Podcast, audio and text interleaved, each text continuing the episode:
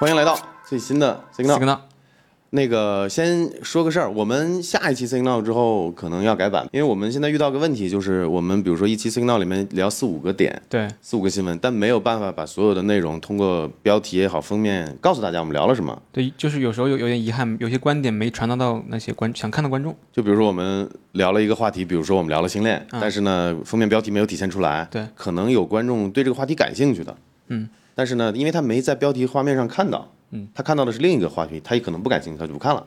所以我们打算从呃五月份开始配合我们的新节目，我们的新节目等五月份开始之后，大家就知道是什么了。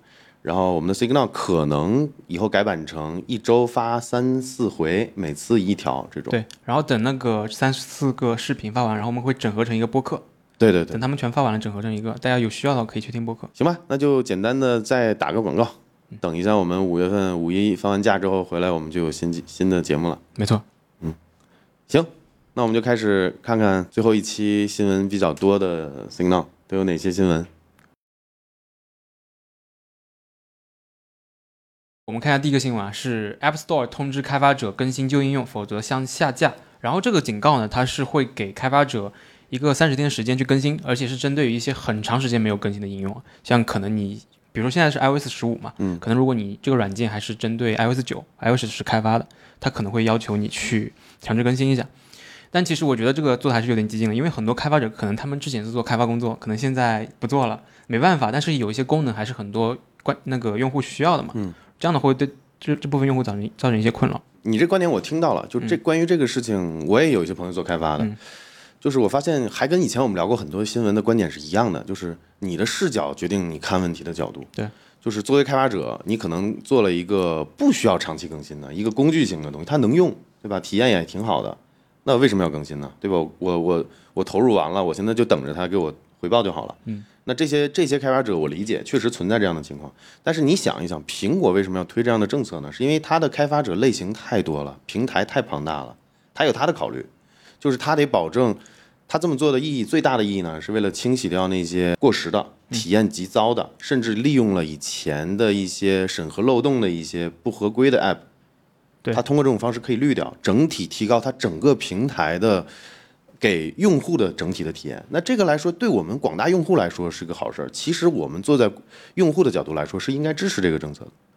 但是呢，因为你是开发者，可能这个东涉及到你的利益了，你可能不赞同。嗯。但是这个事儿不是你说了算，也不是用户说了算，是苹果说了算。苹果觉得，呃，满足用户或者说提高我这个平台的这个整个的这个体验，对对用户对他的营收是有来好处，那这个平台是他的，那这于情于理。而且对于很多应用，其实像 iOS 十五、十四，很多有针对隐私的更新。对于用户来说，如果它应用更新到最新的系统、最新的 API，嗯，它的隐私的保护会更好一点。对，其实苹果是有多个，我刚才说的就是这个意思。苹果有多个理由去 justify 它的这个政策。其实其实我了解到，因为我安卓比较，今天我用这个手机安卓嘛，它苹就安卓 Google 嘛，Google Play 商店嘛，它这两年在做一件跟苹果一样的事儿，它会把那些 API 没有更新到最新的系统的版本的应用，在搜索结果里面直接过滤掉，你直接搜不到了。明白，明白。就是它搜到的，你搜到就是最新的、那个。其实跟下架没区别，对因为你搜不到，就是导致一个结果，就是你以前买过这个软件，你可以更新，或者说可以再下回来，但是你你你以前就没买过了，其实就跟你下架没没有区别了。大家一定要看清楚这个事儿，对我们用户来说是好事儿的。苹果想优化这个平台，优化这个体验，其实就我是一个天天会去刷那 App Store 更新的一个人嘛，其实我是喜欢那个软件每就每天有更新，就是更新频率高的软件我会更喜欢一点，但是那要长时间很久没有更新的软件，我可能其实我偏向就不用它了。啊，也有例外，也有那种就是长期可以用的单机的，然后付费的软件。这个政策确实可能会触及到这些人的，不能说触及利益吧，可能会带来一些额外的工作量。给各位开发的朋友提几个建议，就是以后可怎么能规避掉这种事儿，减少自己的工作量。比如说你在开发一个功能的时候，苹果官方有 API，尽量用它的 API，不要自己去写。嗯然后还有一个观点呢，就比如说你做那个 UI Kit 的时候，呃，以前的老的手机的时候，大家做开发的时候就面临一个问题，就是手机它不是全面屏，对，上面有有很很宽的一个算是额头吧，哦，对，额头，嗯然后呢下面有下巴嘛，那这个时候你做一些 UI 的时候，你可能考虑不到全面屏手机以后。对吧？没有这些支撑点了，比如说玩游戏的摇杆什么这些位置，那你在做 UI Kit 的时候，你要想到把把你的按钮啊、UI 这些东西怎么去合理应对以后可能手机的这个屏幕对大小的尺寸的变化。就像我之前用那个 iPad mini 六的时候，刚拿到那个 iPad mini 六的时候，已经很多软件去适配了，它是的，对，就用了用了官方的那个对 Racket，所以就是这个东西，你只要有了这些小技巧之后，以后能大幅降低你的工作量。比如说，你依然可以五六年前你开发了一个应用，对吧？嗯你现在基本不没有什么更新，也没有什么 bug 需要改了，你一直可以卖。但是你这个政策影响你两三下的事儿，对，或者说你可以随便去优化一下。就这个，因为你以前做了很多这方面的 future proof 的东西，那以后就很简单了。其实它适配新设备就改几行代码的事儿。呃，对，有有的是，有的是，那有的功能你可能要重写或者怎么样的，就是变相的节省自己的，就是以后在开发的时候有这个 mindset，想好以后可能会怎么样，这样可能会给你以后带来便利嘛，这是给的一些建议。但是现在确实很流行，就是那种跨平台应用，他们可能只是网页打包的，用一些啊网页的技术、Flutter 之类的。所以我觉得你看这个政策背后，不管是强迫也好，是激励开发者，其实就是把把东西写得更好，执行效率更高，对，多用我们官方的 API 或者支持的一些东西。没错，然后最后受益的就是用户，用户体验好了，这个平台口碑就会越好，用户越来越多，赚的钱越来越多，那开发者也会分到更多嘛。其实这这这就是一个良性循环。如果说你觉得苹果这个政策动了你的利益，然后你不去考虑它深层次的这些东西，你可能就是只只顾及自己眼前的工作量变变多了，然后苹果这个政策是霸王条款怎么怎么样的，我觉得可能有点局限。就是我尽量已经客观了，我在苹果的角度、用户的角度、开发者的角度，我都分析这个事儿。然后我们看一下这个新闻，是 Twitter 接受马斯克四百四十亿美元的收购案，相当于是我们上周聊的那个新闻的延续。我说可能不会被收购，因为他已经掌握的很大的话语权嘛，超过百分之九的那个那个股份了嘛。但现在他是全资，已经变成一个全资子公司了，就是变成下市吧，应该从从那个还没那么快，就是确认收购跟他实际上退市后面还有一堆事儿要做。关于这个新闻，上次 Signal 我跟 Jack 已经聊过了。其实我当时的态度好像是被我们剪辑师给剪掉了。我说了一句话，我说大概率应该是会收的。但是其实我那观点已经表达的很清楚了，上期那个视频。就没法，他们根本抵抗不了这样的对收购。，这是我的观点，就是抵抗，一是抵抗不了，二就很简单，还是那个观点，你给钱到位就完事儿。你看这次马斯克是五十四点二美元收购，然后呢，这个他们最近股价还因为这个事儿还涨了，都没涨到这个收购价。都没涨到五十，甚至是的，然后这两天海星又跌下去了四，十八点。所以我说你价格合适了你就卖，这个很正常。说白了，你是你是 shareholder 你也卖，嗯，就你价格到位了嘛。就你你的那个 iPad mini 为什么卖了？iPad mini 是因为我换了一个，对啊，你换设备了，然后你需要回血，对对吧？那这个时候有人说五百块钱卖买，你说你卖吗？卖啊不卖，对吧？那有人说五千块钱买，你卖不卖？一个道理。你是你想想是不是？最后结归根结底就是这么点事儿。所以关于这个话题，马斯克这个人还是有很多东西可以聊的。我我最近在做个视频，等你们看到这期 Signal 的时候，应该是已经做完了。点一下有卡片哦，有卡片哦。点一下卡片去看一下，我用心做了一个剖析马斯克，还有他的以前做的这些项目，还有他背后想要实现什么目标的一个视频，大家可以去看一下。所以关于这个事新闻呢，我们就不怎么聊了，聊多了又变成我我吹嘘自己，你看又预测对了，那肯定会收吗？对，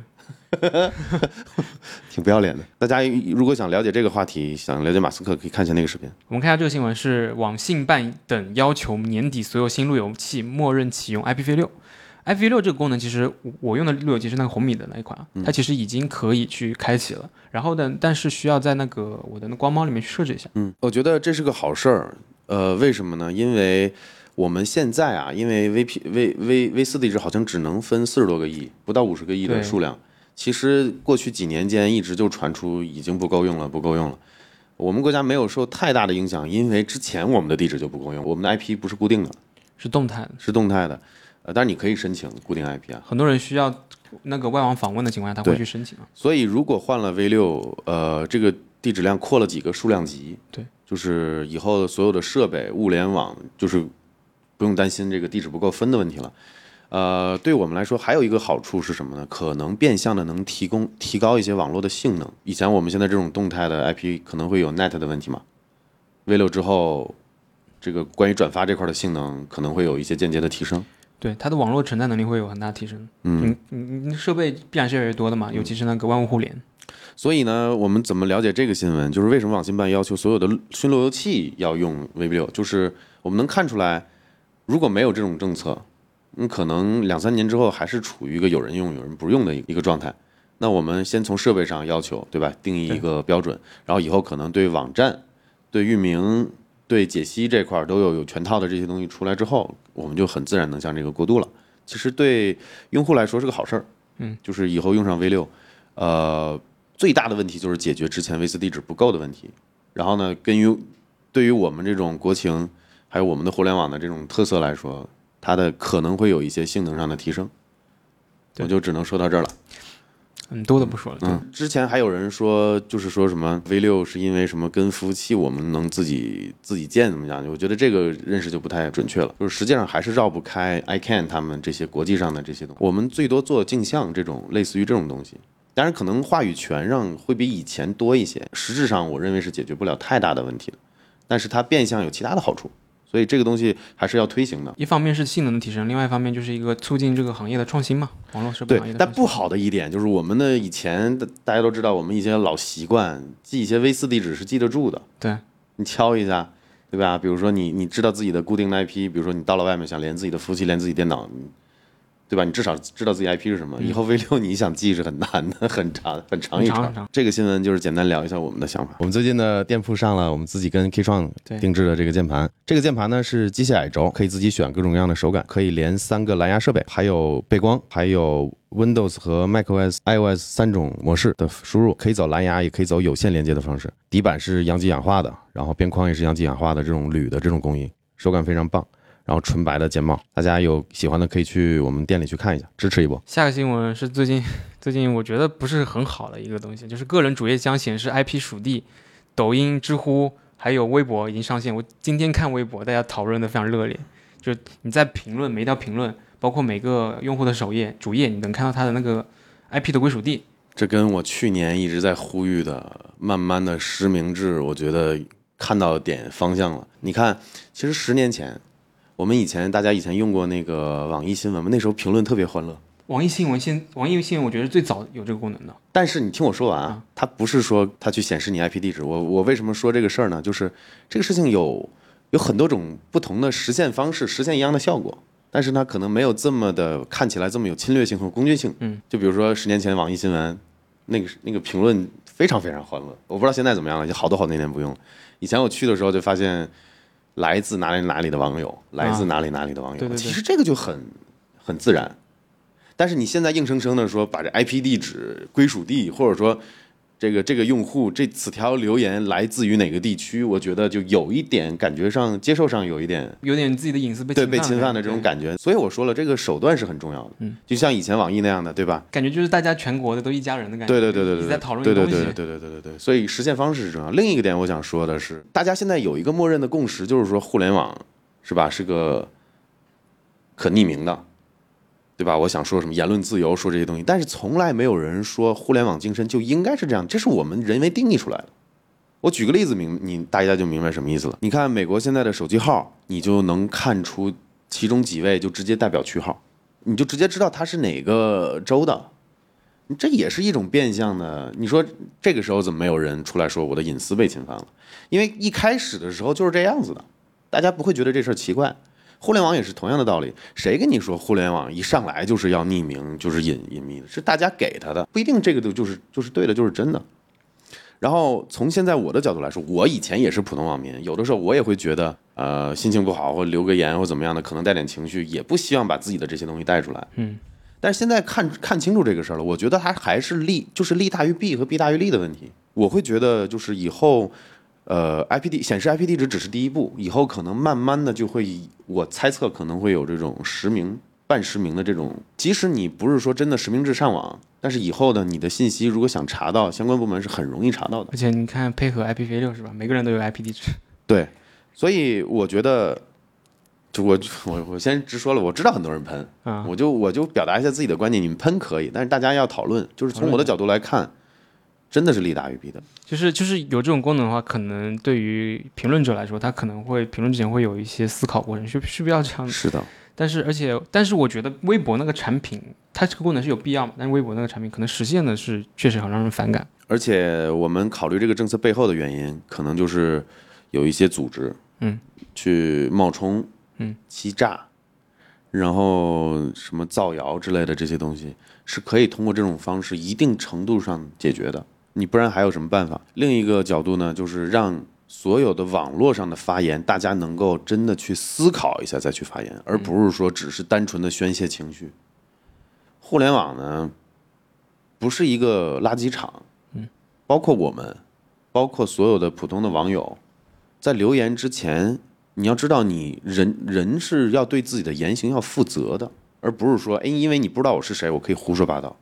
我一直是非常非常非常希望看到相关的这种实名制也好，IP 地址到个人也好，我是希望有这样的政策。我不怕你们骂，这是我自己的心里的思考。我把自己带入了一个普通的观众，我可能某些方面我意识里面，我可能也希望有一定的隐匿性。但是很遗憾，我个人觉得现在来现在来考虑这个事情，实名制或者说有 IP 这种东西，真的是利大于弊的。对整个环境嘛，可能会损害到部分人的利益，这个大家可以讨论。但是你如果你去把自己设身处地的放在一个平台，放在一个管理者，放在一个政策制定者的角度来说，你可能会理解这背后的原因，你可能不支持。那这个就是我的一些想法，嗯，其实线上我已经实名制了，你都要账号才能评论，是吧？啊，其实对啊，那我们能看到这个方向嘛？咱们去年 Signal 还在聊这个话题，现在很多很多东西都要往这方面走。本期节目就到这儿了，我们下一期大家别忘了，已经呃 Signal 会改会会改版。然后我们这期视频看到的时候，已经大家已经是五五一节假节假日了，是吧？节假日期间，嗯，就祝大家玩的愉快吧。对，虽然说只能在家待，要注意安全，还是要注意安全。在家应该没什么事，别出门应该就不会有什么安全性问题。多看看视频啥的，对吧？多看看我们视频。那我们下期见。好吧，下期新和新节目见，拜拜，拜拜。下个新闻，下个新闻我们可能要聊比较长，是 Twitter 接受马斯克四百四十亿美元的收购案。然后这个话去掉，因为这这个新闻我们不聊太长，不聊太长。对，只是给我要做的那个视频打个广告。嗯，然后你们可以点，我看看，帮我指一下，在你那边，在我这边。对，点一下。有卡片哦，有卡片。